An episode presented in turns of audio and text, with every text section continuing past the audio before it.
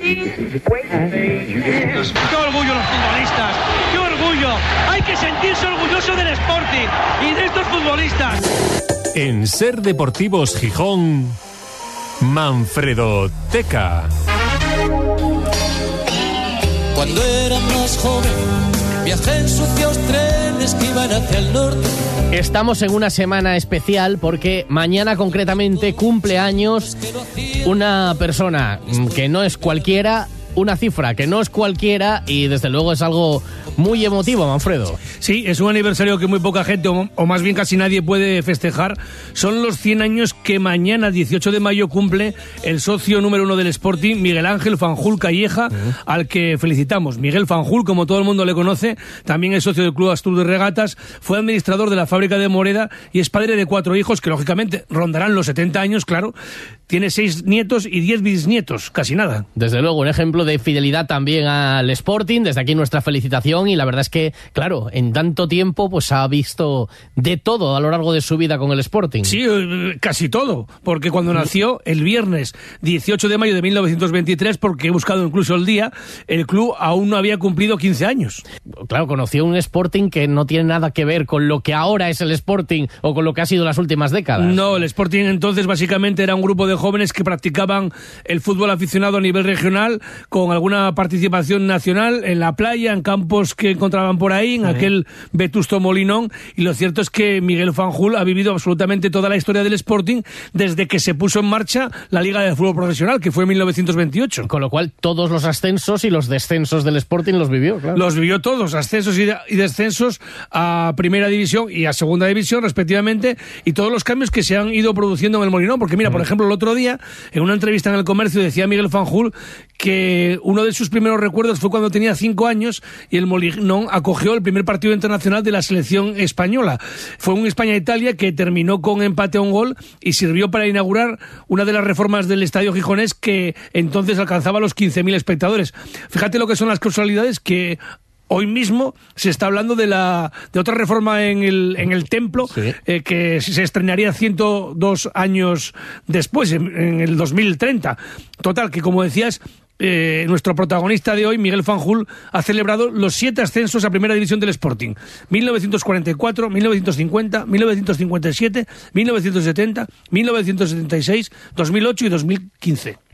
Y lógicamente, uno de sus recuerdos imborrables fue el primer ascenso logrado con Amadeo Sánchez en el banquillo. el primero de todos ellos. Hay que decir también que en el Molinón hubo este pequeño homenaje previo al derby con la pancarta en la grada de animación, eh, también recordando el 101% de sportinguismo de, de Miguel Fanjul. Sí, muy bonita la felicitación. Sí, acordarse ese guiño también para, para este gran aficionado con el que hablaste también hace algunos años. Sí, fue eh, hace cuatro años cuando se cumplían 75 años de esa primera gran gesta del Sporting, del, del primer ascenso a, a Primera División. Tomamos un café por la mañana en el mm, Café de Indurra. Consiguió la reunión su gran amigo José Carlos Alegría, con el que yo comparto una eh, amistad desde, desde niño. Eh, fíjate que José Carlos Alegría es el socio ahora número 11, ¿eh? Y tiene 92 años, pero una mente privilegiada, se acuerda de todo. Eh, ahí eh, le falla más la memoria a Miguel Fanjul, porque José Carlos Alegría es una enciclopedia. Sí, ya lo comprobamos. Y los dos fueron directivos en los años 60. Lo cierto es que, bueno, pues tuve entonces la precaución de guardar la charla y no borrarla en el archivo del móvil y la podemos recuperar hoy. eh, un documento que es histórico porque estamos hablando de dos de los socios más antiguos del Sporting. Mira, Miguel Fanjul recordaba una curiosa anécdota del homenaje que recibió el Sporting en Gijón tras ese ascenso en Jerez el 2 de abril de 1944 y hablaba también después de el recibimiento que tuvo el equipo al regresar de la gira por México y Cuba, de la que este verano se van a cumplir 75 años. Miguel Déjame contar mi breve recuerdo del ascenso a Primera División. Eh, con motivo del ascenso se celebró una fiesta en el ayuntamiento, una recepción al equipo con copetín y tal y cual, y a esa recepción fui yo y nos dieron un- una cartulina doblada, un portfolio en que delante venía el, escudo del club y dentro venía la, fotografía del Sporting. que me acuerdo yo que en la esquina derecha venía en, en un círculo la, la foto del entrenador que era Madeo. Ese es el recuerdo que yo tengo de la, del ascenso de primera división al Sporting. Y además yo fui a esa elección, no tenía que ver nada con el Sporting, además que era socio, porque mi padre era concejal a la sazón. Y entonces pues yo fui al ayuntamiento a esa fiesta. Es el único recuerdo que tengo. Y hablando de vosotros que tú fuiste a- a- a- a recibir en bicicleta al Sporting, yo fui a recibir en un coche un Pegaso descapotable fenomenal que era de tanto fredoroso a recibir al Sporting a- al aeropuerto de Llanera cuando vino de México. Que te acordarás que fue a hacer una... Sí, me acuerdo perfectamente. Bueno, pues fuimos nosotros en aquel coche, con algunos más, a recibir. Me acuerdo que pusimos una gran bandera del Sporting en el coche y allí en un coche descapotable fenomenal. Me acuerdo de eso.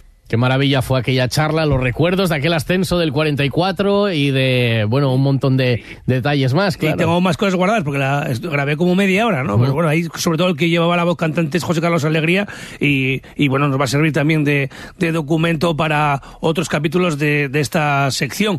Y imagínate, por otra parte, la cantidad de futbolistas que ha visto eh, Miguel Fanjul, ¿no? En, en 100 años de vida. Y sin embargo, él, bueno, todo el mundo recuerda aquí, ¿no? Pero dice que el- la mayor figura que vio en el Sporting para él fue Cholo de Indurra, que fue un extremo de muchísima calidad de los años 40, al que él llegó a conocer personalmente y decía que, que para él fue un ídolo, ¿no?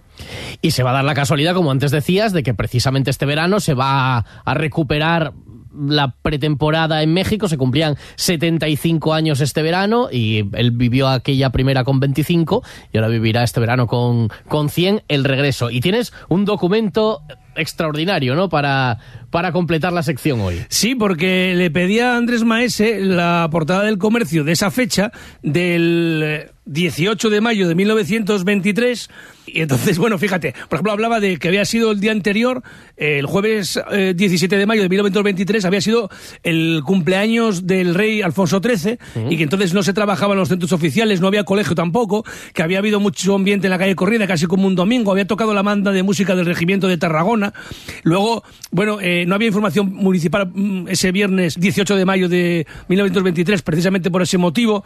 Y luego ves, claro, la diferencia de las portadas de los periódicos con lo de ahora, ¿no? Había muchas noticias de ámbito social. Por ejemplo, hablaba de una señora inglesa de, de 80 años que reclamaba la pensión a su segundo marido por haber cuidado 40 niños, 23 hijos que tuvo con él, otros 17 que el hombre añadió de su primer matrimonio. Además decía que es que tenía a su cargo otros 28 guajes procedentes de familias ricas. Decía que tenía 90 nietos. 90 nietos. Sí, sí, sí. Pero esto era aquí. eh, eh, Era una noticia, no, era una noticia que, fechada de agencia Ah, que venía de, de- de Londres. Y luego, bueno, pues hablaba que, que si en el museo eh, se necesitaban grúas, que podía haber un cambio en el Ayuntamiento de Madrid.